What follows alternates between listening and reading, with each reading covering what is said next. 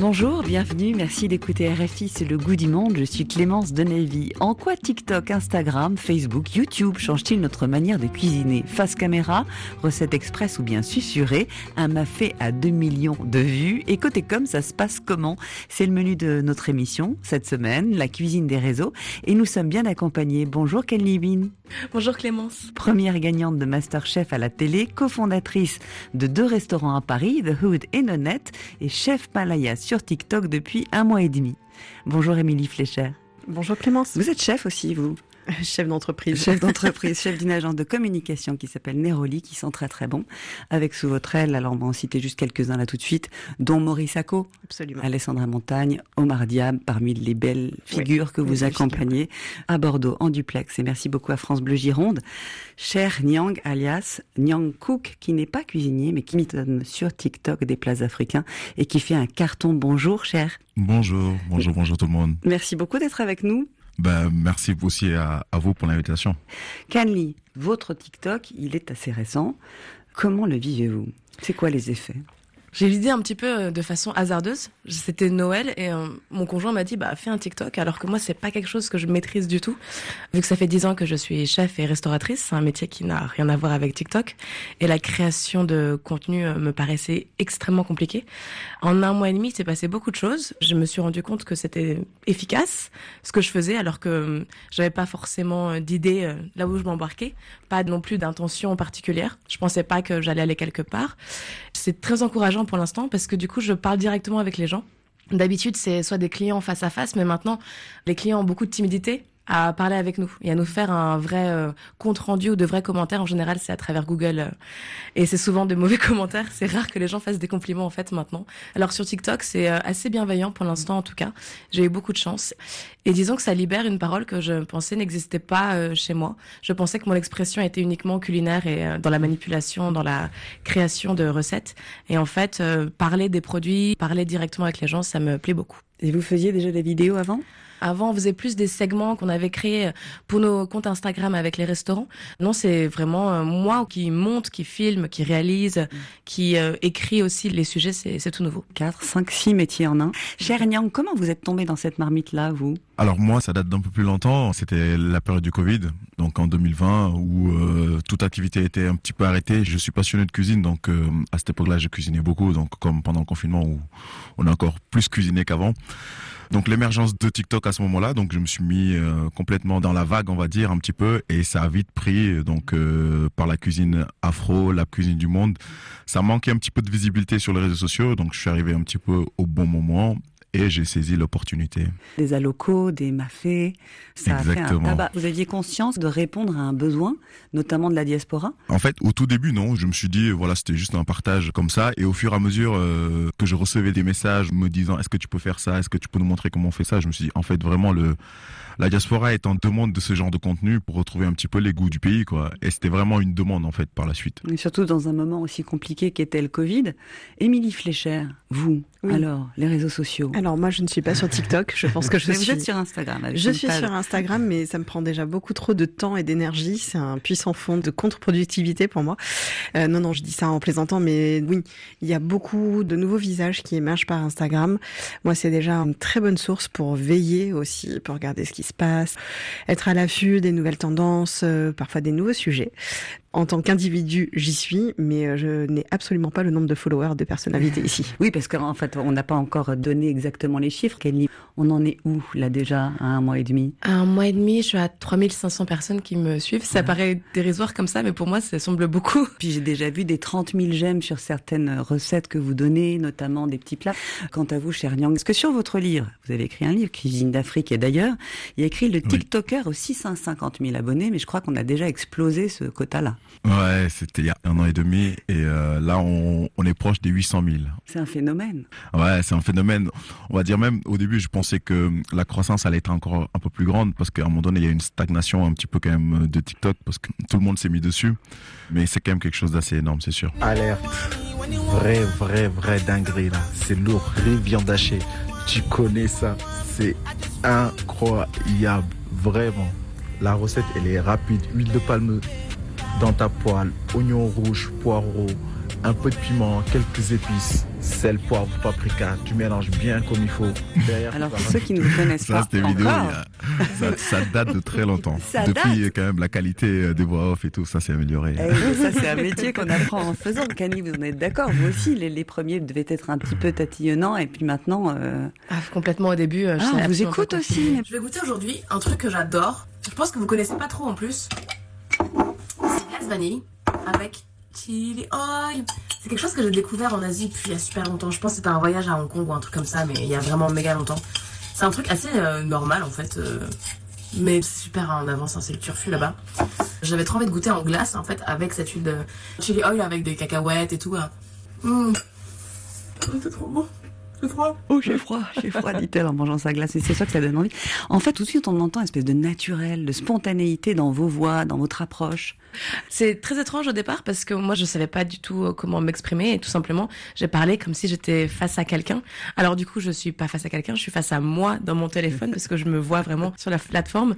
C'était assez naturel parce que quand je pense quand on est passionné, il n'y a pas besoin de beaucoup articuler toute la, parole, ça vient assez naturellement. Et surtout, il y a un déroulé avec une recette, ce qui est assez évident. Là, dans la recette de Cher, euh, je l'entends, euh, je sais déjà faire la recette. C'est construit déjà naturellement, ça vient assez facilement. En fait, au tout début, euh, c'est un petit peu particulier quand même, parce que tu sais pas quelle approche prendre au niveau surtout de la voix off. C'est toute l'accroche de la vidéo. Et au départ, tu es obligé d'être naturel et assez direct, parce que les gens sur les réseaux sociaux sont en recherche de quelque chose de rapide, où ils vont vite comprendre les choses, ils n'ont pas besoin de se faire des nœuds au cerveau. Donc... c'est particulier au début, mais au fur et à mesure, on y arrive. Comment vous avez plongé Émilie Flécher Parce que bon, parmi vos clients, on l'a dit, il y a Maurice Sacco. Oui. Alors Maurice Sacco, euh, il ouvre son restaurant, et... une année plus tard, une étoile, ouais. et l'emballement. Surtout au niveau du digital, euh, lorsqu'il a annoncé sur son compte Instagram que le restaurant allait ouvrir, vu le nombre de followers qu'il a, le site internet a planté. Tellement de personnes se sont connectées. Ça peut créer justement des emballements euh, assez difficiles à gérer euh, en soi sur des problématiques du quotidien. Nous, on fait beaucoup plus de presse à la base parce que ma formation c'est ça. Et aujourd'hui, c'est vrai qu'on commence un tout petit peu à prendre le virage du digital parce qu'aujourd'hui, je pense que c'est complémentaire et que le digital accompagne aussi une cible que j'ai tendance à dire euh, plus jeune. C'est bien parce que justement, je trouve qu'on éduque les gens. C'est-à-dire que il y a en effet la pour faire des sujets de fond et ce qu'il n'y aura quasiment jamais entre guillemets sur les réseaux sociaux parce que c'est souvent des vidéos qui sont super courtes. Mais euh, pour en revenir justement aux deux autres invités moi je trouve que c'est génial parce que ça donne une vision ça donne les codes et ça dédramatise aussi la cuisine. Souvent bah, des personnes un petit peu plus jeunes et qui n'ont pas eu de transmission de cuisine en famille hein, ça arrive ont aussi ce volet là pour euh, commencer goûter et euh, ouvrir d'autres horizons. Alors comment ça se fabrique? Est-ce que vous avez acheté des lumières? Est-ce que vous avez investi dans un pied pour votre portable? Est-ce que vous avez fait des courses particulières?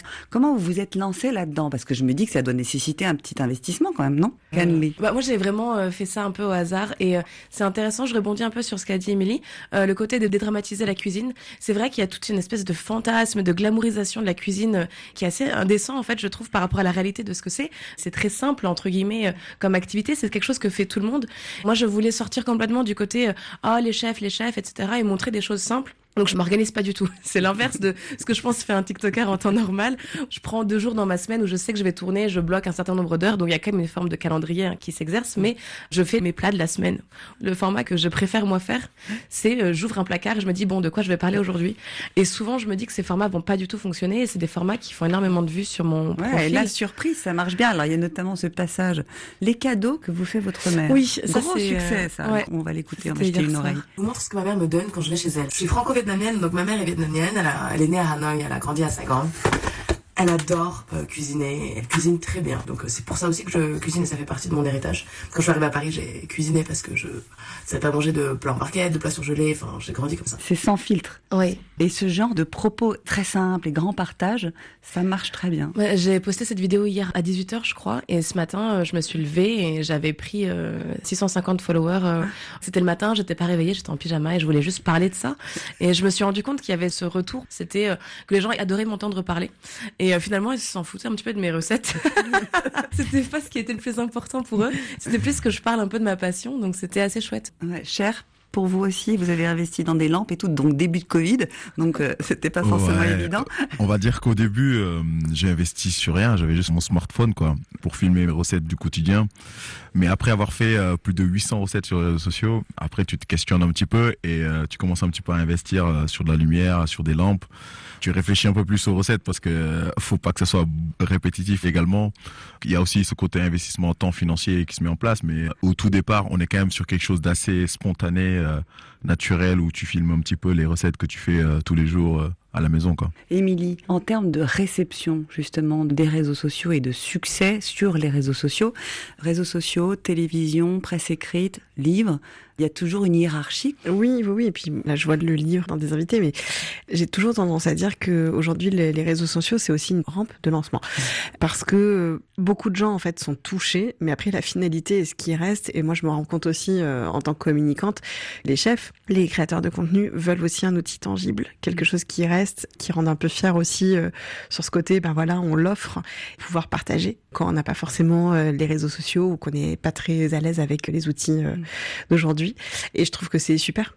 On va dire que ça a cassé le modèle du chef traditionnel avec j'ai des étoiles, du coup je fais un livre parce que ça dans la continuité des choses. Et ça a ouvert euh, plein de perspectives. Je pense aussi à Social Food euh, qui a explosé euh, pendant le confinement. Et à chaque fois, ce que je trouve assez intéressant avec ces personnalités, c'est qu'ils ont chacun finalement leur territoire esthétique aussi. Ils arrivent en ayant déjà presque une DA à eux. Directeur artistique. Et ils le transposent ensuite dans des livres. Je pense que les maisons d'édition aujourd'hui, au-delà d'aller chercher des chefs dans des restaurants, elles sont clairement à l'affût euh, bah, de nouvelles personnalités d'Instagram et de TikTok. Deux personnalités, c'est ça, savoir raconter à sa manière. Cher, votre livre, vous l'avez offert à qui? Je l'ai offert vraiment à beaucoup de monde autour de moi. Euh, J'étais vraiment très surpris d'écrire ce livre parce que euh, au départ, je suis qu'un simple TikToker, comme ils appellent ça. Donc euh, la surprise était là, mais bon, au final, j'ai quand même pu profiter de ce livre.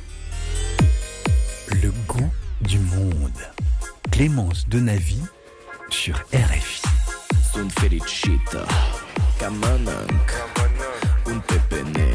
un pepene.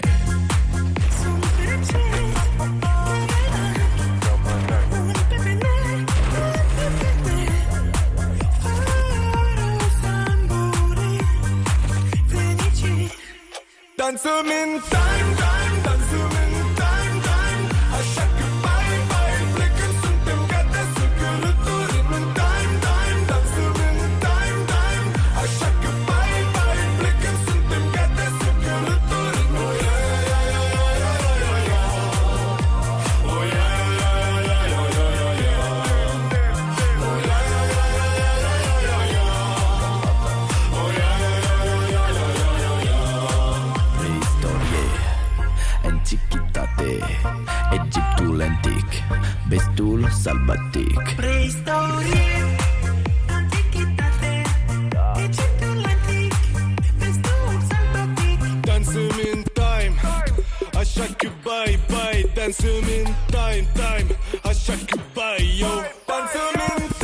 Time du youtubeur phénoménal Squeezie pour un premier album qui n'avait pas trop bien marché et puis deux autres titres, des hits ou la force des réseaux sociaux à ceux qui ont une personnalité et savent créer. Vous nous rejoignez, vous écoutez Le Goût du Monde. Nous sommes avec la chef Kenli Win, chef Malaya sur TikTok, avec Cher Nyang, Nyang Cook, près de 800 000 followers sur TikTok et Émilie Flécher, fondatrice de l'agence de communication Neroli, ciblée sur euh, les arts de la table et la gastronomie Ciblé sur euh, les chefs, euh, les artisans, mais uniquement la gastronomie, euh, l'art de vivre en soi. Voilà, étoilé ou non? Cher a eu beaucoup de succès Oui. en publiant des recettes. Canly, vous commencez et ce sont vos histoires personnelles qui ont vraiment une résonance. Et quant à vous, votre métier, c'est de mettre en valeur le profil des gens, aussi Oui. les cuisiniers, leurs Oui. histoires. Quel est le storytelling? Comment est-ce qu'on construit son storytelling? En fait, aujourd'hui, pour parler de storytelling, moi, ce qu'on fait, c'est que généralement, on accueille euh, bah, les gens qui ont des projets et on les aide à hiérarchiser les informations parce que parfois, ils veulent aller un peu trop vite. Il y a beaucoup de messages et il faut aussi que la personne euh, qui va lire ou qui va découvrir euh, le chef en question puisse les recevoir. Et par moments, on temporise un petit peu parce qu'il y a beaucoup, beaucoup de choses et on essaie au contraire de se dire, bah voilà, ça en temps un, on va plutôt valoriser euh, telle et telle idée, rassurer déjà le futur client et euh, donner des mots justes pour créer une identité. J'attire l'attention parce que je trouve qu'aujourd'hui, il y a beaucoup, beaucoup de gens. Globalement, tout le monde avec un smartphone peut accéder sur TikTok ou sur Instagram. Nous, on va juste replacer le curseur pour rassurer, créer une identité aussi qui soit pertinente et qui puisse ensuite accompagner le chef, la cuisine et après développer des autres idées. D'accord, vous l'aidez à construire et à raconter son histoire. Totalement, parce que ben moi j'adore faire à manger, hein, mais je n'aurais jamais le talent, euh, voilà, des autres chefs qui sont avec moi.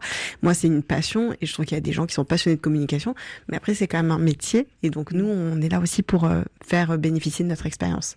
Cher, quand vous avez commencé, est-ce que vous avez fait un jour une vidéo où vous êtes assis devant votre téléphone en vous disant alors voilà la cuisine me vient de là? Mm, Non, j'ai jamais fait ce genre de vidéo. Eh ben c'est une occasion à saisir. Exactement. Et de plus en plus, ça me travaille parce que hum, finalement, les gens m'ont toujours connu euh, de par une voix off. Donc les recettes qu'ils voient et la voix off de Cher. C'est pour ça que c'est important de diversifier un petit peu son contenu. euh, Enfin, nous qui sommes créateurs de contenu, euh, pour que les gens puissent voir les autres facettes de nous et qui s'accrochent aussi à, à la personne qu'aux recettes. Parce que votre passion pour la cuisine, elle vient d'où? Elle vient de ma mère, elle vient de mon entourage, qui ont essayé de m'aider à, à m'en sortir par rapport à, à quand j'étais un petit peu étudiant, que j'évite de manger des pâtes tous les jours, que j'arrivais pas à cuire. Du coup, euh, voilà, c'est vraiment mon entourage qui m'a aidé à comprendre un peu mieux euh, la cuisine afro. Et vous, Canly Votre prénom explique euh, vos origines. Oui. Vous êtes d'Asie du Sud-Est. Et ça, c'est très important aussi de partager vos origines. Ça fait toujours partie de mon discours euh, depuis que je suis devenue chef. J'ai toujours mis en avant un peu ma culture et que c'est d'éduquer un petit peu et de sensibiliser les gens parce qu'il y a tellement de confusion par rapport euh, aux nationalités des autres et surtout dans la cuisine asiatique. J'ai l'impression qu'il y a tellement tellement d'erreurs parce que ça a été mal introduit à une certaine époque et du coup maintenant il faut un peu mettre les choses à l'endroit et éviter un peu les écueils classiques de confondre les gens d'Asie et les pays d'Asie car c'est un continent avec différents pays à l'intérieur et différentes nationalités. C'est pareil pour l'Afrique hein, d'ailleurs. Aujourd'hui, comme je suis aussi entrepreneur avec les établissements, j'ai un peu une approche très naturelle et très candide de mon TikTok, mais une approche aussi entrepreneuriale où j'ai envie d'être très intelligente avec mon temps et de faire du contenu qui soit euh, intéressant, mais qui soit pas non plus trop chronophage, parce que je comprends en fait vraiment le, le danger de passer des dizaines d'heures sur TikTok. Et surtout au début, je sais pas si c'est un peu comme ça pour euh, vous, cher, euh, j'étais tout le temps sur mon téléphone à regarder si j'avais plus d'abonnés. Ça devient un peu une obsession. Et aujourd'hui, euh, le fait de canaliser un peu les choses dont j'ai envie de parler, ça m'aide aussi à m'organiser et à donner un peu de valeur à, ce que je fais. Vous voyez quel type de contenu vous allez privilégier, quel type d'histoire vous allez privilégier? Ouais, disons que j'utilise un peu un format euh, ancien entre guillemets, la télé. Je programme un peu comme ça. Nous avec euh, TikTok, il n'y a pas trop de meilleurs horaires pour l'instant. C'est complètement aléatoire. Je peux poster à une heure euh, à laquelle j'avais vraiment pas euh, beaucoup de personnes qui regardaient. D'un coup, je, la vidéo explose. Donc en tout cas, moi, j'ai pas encore de système, mais effectivement, j'essaie d'organiser des programmations où je sais que j'ai une dizaine de formats avec lesquels je fais une rotation et, et quand j'ai le temps, je poste en fonction d'eux. Ouais. Et vous, cher, est-ce que les thèmes que vous abordez sont en train de changer? Oui, c'est vraiment important de diversifier. Moi, depuis euh, quelques mois, j'essaie de diversifier vachement mon contenu, que ce soit du fast cam ou pas, ou euh, d'autres sujets, euh, enfin cuisine et sport. Ça permet de garder de l'engagement et de pouvoir un petit peu aussi toucher d'autres publics aussi, c'est important. Le sport, la santé, oui, ça Ouais. c'est sûr. Alors, qu'est-ce que vous avez fait comme contenu récemment? Je fais plutôt en ce moment des petites vidéos de motivation entre guillemets autour du sport euh, par des reels assez courts qui sont vraiment différents. Euh, je parle de reels parce qu'en ce moment je suis très focus Instagram sur des reels assez courts donc 10-15 secondes où euh, je suis à la salle de sport avec une petite euh, phrase ou une petite accroche qui permet un petit peu de motiver les gens autour du sport quoi. Mais l'idée globale est, est vraiment de diversifier que les gens puissent me voir dans un autre environnement. Les enfants aussi, vous avez deux petites filles, je crois. Exactement, j'ai deux petites filles. Mais vous n'avez pas encore euh, lancé quelques recettes à destination des enfants? J'ai pas lancé des recettes à destination des enfants, mais j'ai déjà aussi diversifié par euh, des recettes avec les enfants. J'ai déjà fait 5-6 vidéos là-dessus, mais c'est vrai que dans l'idée, euh, ça peut être intéressant de proposer des recettes pour les enfants, avec les enfants du coup. En même temps, ça s'éloignerait de ce pourquoi on vient vous voir. Ça s'éloignerait un petit peu, mais globalement, euh, les gens comprendront aussi euh, le fait de diversifier et le fait de, aussi de proposer d'autres contenus et de pouvoir mélanger ces trois univers, euh, famille, euh, sport et cuisine du monde, de- dans la même plateforme. quoi. Émilie, les réseaux sociaux, ils abolissent les frontières. Donc on peut regarder, suivre des gens dans le monde entier, leur culture, euh, leur façon de faire. Ça, c'est un avantage dans votre métier? Alors, c'est un avantage, est fait pour se faire connaître. Un chef qui passe, par exemple, dans une émission télé, tout à l'heure on parlait de Maurice Sacco, où on travaille aussi avec euh, Jean Covillo, c'est vrai que le public qui les a découverts, par exemple, sur euh, le- des émissions télé, puisse les suivre et prolonger finalement bah, leur connaissance avec Instagram, c'est une nouvelle fenêtre. Quand j'ai commencé mon métier il y a plus de 17 ans, il manquait ça. C'est-à-dire qu'on avait envie aussi de comprendre un peu les secrets, les coulisses, et quelqu'un qui est assez intelligent peut vraiment en jouer pour euh, continuer en fait à entretenir le fil avec ses clients ou annoncer euh, aussi des choses. A euh, le cas de. Jean Covillo qui Totalement. annonçait sur les réseaux sociaux donc une résidence ou un moment ouais, entre deux où on peut goûter sa cuisine. Jean Covillo, Top Chef, Maurice Sacco, Top, Top Chef. Chef. On se rend compte que la télé porte encore beaucoup. Aujourd'hui, on a un sujet euh, sur un journal télévisé. On voit très bien l'engouement commercial que ça peut susciter. Et ne parlons même pas après des longs formats comme des émissions type 7 à 8, quotidien 7 à vous. Ce sont quand même des... des... Ça décoiffe en Ah, fait. ça, ça permet justement euh, Maison Véro à gagner, je crois, près de 10 000 abonnés suite à son passage euh, dans cet à vous pour une maison de charcuterie. C'est quand même euh, assez impressionnant. Maison Véro, maison de charcuterie qui fait notamment du pâté en croûte dont vous avez une broche que vous arborez généralement sur vos réseaux sociaux dans votre ascenseur. Donc voilà, Vénus de Milou, c'est votre code. Votre Instagram aussi, d'une certaine manière, est une, une autre fenêtre pour euh, les rencontrer. Oui, moi je, je considère vraiment à titre personnel hein, que mon Instagram personnel, c'est vraiment moi. Je, je trouve qu'après ça crée en revanche du lien. J'aime bien cultiver, on va dire, euh, une petite ligne édito. euh, voilà, et c'est vrai que finalement, on parlait de l'ascenseur, euh, je prends des photos dans mon ascenseur. Eh bien, j'ai su que par ce biais de photos et comme des gens s'étaient aussi pliés à l'exercice, eh bien, bah, deux personnes s'étaient rencontrées et aujourd'hui étaient en couple. Et donc, Grâce à l'ascenseur de Vénus de Milou. Voilà. et Après, voilà, les deux invités diront aussi, ils ont quand même beaucoup plus d'abonnés que moi, et moi, pour le coup, j'ai pas une pression. Mais je trouve aujourd'hui que la déviance de ces réseaux, c'est que justement, comme il n'y a plus de frontières, il n'y a plus de barrières. Je parle aussi de barrières euh, par rapport à la santé mentale, par rapport au fait de répondre, par rapport à des commentaires parfois qui peuvent être haineux, et aussi le fait qu'on appartient aux gens. Maurice Sacco, comme Jean Covillo, bah, on les arrête en fait dans la rue, alors qu'à la base ils sont chefs et c'est pas un métier qui est starisé euh, initialement.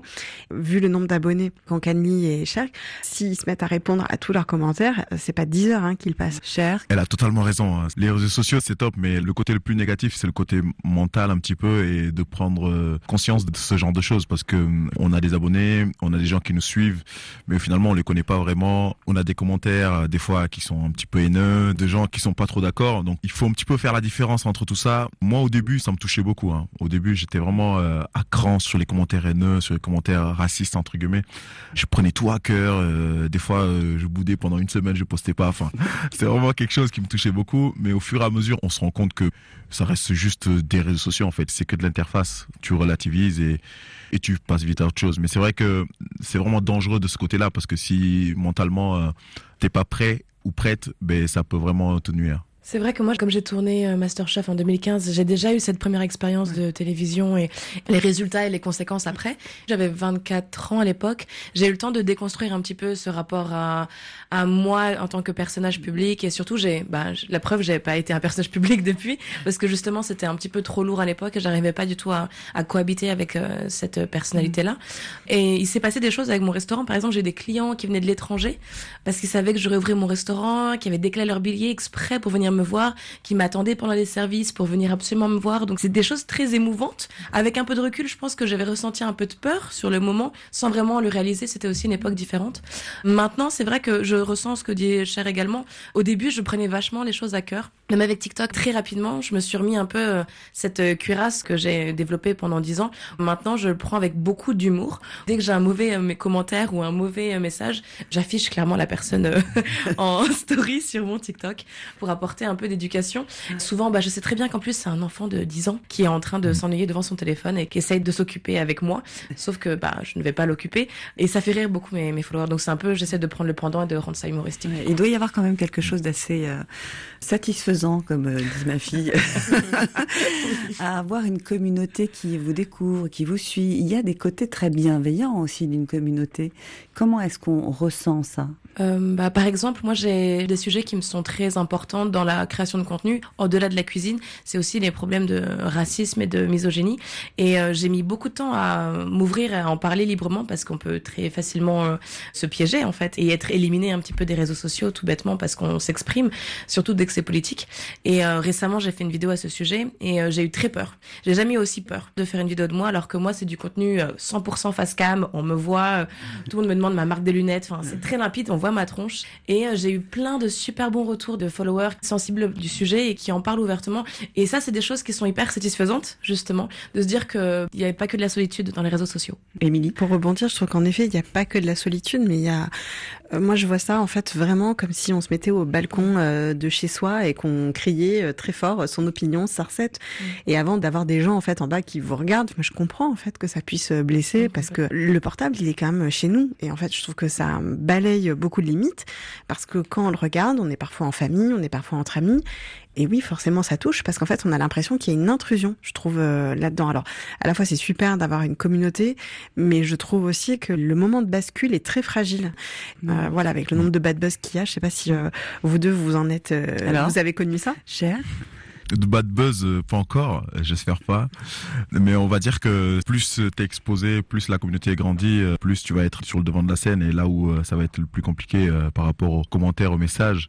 Mais il y a aussi beaucoup de bienveillance qui fait aussi que des fois, de temps en temps, t'as un petit coup de boost et ça donne envie en fait de continuer encore et encore. Mais c'est sûr que le fait d'avoir une grosse communauté, ça te met sur le devant de la scène et dès que tu fais quelque chose qui n'est pas dans le sens de 90% des gens, tu te prends la vague de tout le monde et si t'es pas solide dans ta santé mentale, ben, tu vas sombrer, c'est sûr. Ouais, c'est ça, être fort dans sa tête. Je vous propose quelques notes quand même de Stevie Wonder. Parce qu'on a toujours besoin d'un peu d'amour.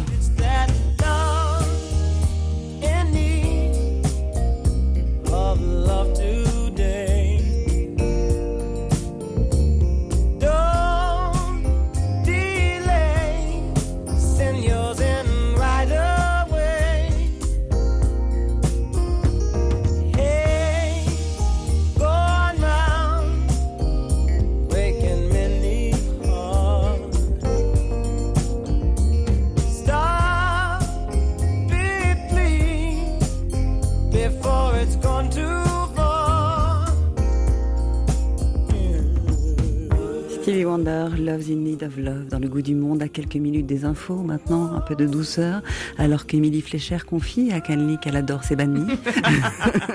Pendant la musique, cher, un petit peu de douceur aussi. Peut-être terminer sur une note de pure joie ou de pur bonheur qu'ont pu vous apporter ces réseaux sociaux et TikTok. Les réseaux sociaux quand même m'ont apporté euh, le fait d'écrire un livre qui a été best-seller euh, durant l'année dernière, de faire un coffret pour Noël, de créer plein de projets. Donc tous ces bienfaits-là, euh, je les souligne et je trouve que c'est quelque chose d'assez remarquable. Je pensais pas en arriver là et maintenant, faut juste continuer. C'est pas mal déjà. hein. J'ai créé une chaîne TikTok, euh, j'ai fait un livre. Je, je- je- je trouve que c'est pas mal. Canly, Euh, moi récemment, une followeuse qui m'a écrit sur Instagram de TikTok parce que j'ai fermé mes messages et qui me disait qu'elle allait très mal en ce moment et que regarder mes vidéos lui faisait beaucoup de bien et que ça lui donnait un coup de boost. Mais ça, ça m'a fait énormément plaisir. C'est aussi pour ça que je fais ces vidéos. Émilie. Moi, je pense plutôt, on va dire, euh, aux gens que j'accompagne. Je pense à Julia Sedevjian, euh, qui est la plus jeune femme chef étoilée de France, chez Bayeta, il y a quelques années. Elle a fait son coming out et elle a annoncé, en fait, qu'avec euh, sa compagne, elles attendaient une petite fille. Et euh, en soi, je rejoins vraiment ce qu'on disait tout à l'heure, c'est qu'il y a aussi des moments très, très heureux. Et je pense qu'aujourd'hui, ces réseaux sociaux vont commencer à montrer aussi des nouveaux modèles, des nouvelles inspirations, rassurer aussi. Et il y a beaucoup, beaucoup de gens et de jeunes qui ont commenté en remerciant Julia finalement d'avoir fait ça parce qu'elle prouvait qu'on pouvait être femme, chef, étoilée, lesbienne et maman. Et en fait, tout ça jusqu'à présent dans la représentation euh, classique et médiatique qu'on pouvait avoir des chefs, ça n'existait pas. Ça évolue, ça évolue. Merci. Alors, je vais reprendre des petites expressions de nos invités aujourd'hui. Alors, je vais vous dire bon, et bien voilà, bisous, enjoy la famille. À bientôt. Hein, petit selfie. Bisous. Les liens pour vous suivre, Cher Nyang, Canly, Win, Émilie Flécher sont sur la page du Goût du Monde, évidemment. Une recette aussi, bien sûr. Racontez-nous, les réseaux sociaux et vous, ça donne quoi? Merci beaucoup à Cécile Bonissi qui a réalisé et mis en onde ce Goût du Monde. Merci à France Bleu Gironde qui a permis ce duplex avec Cher Nyang. À vous tous qui nous écoutez, merci pour vos messages. On vous dit bonne Prenez bien soin de vous.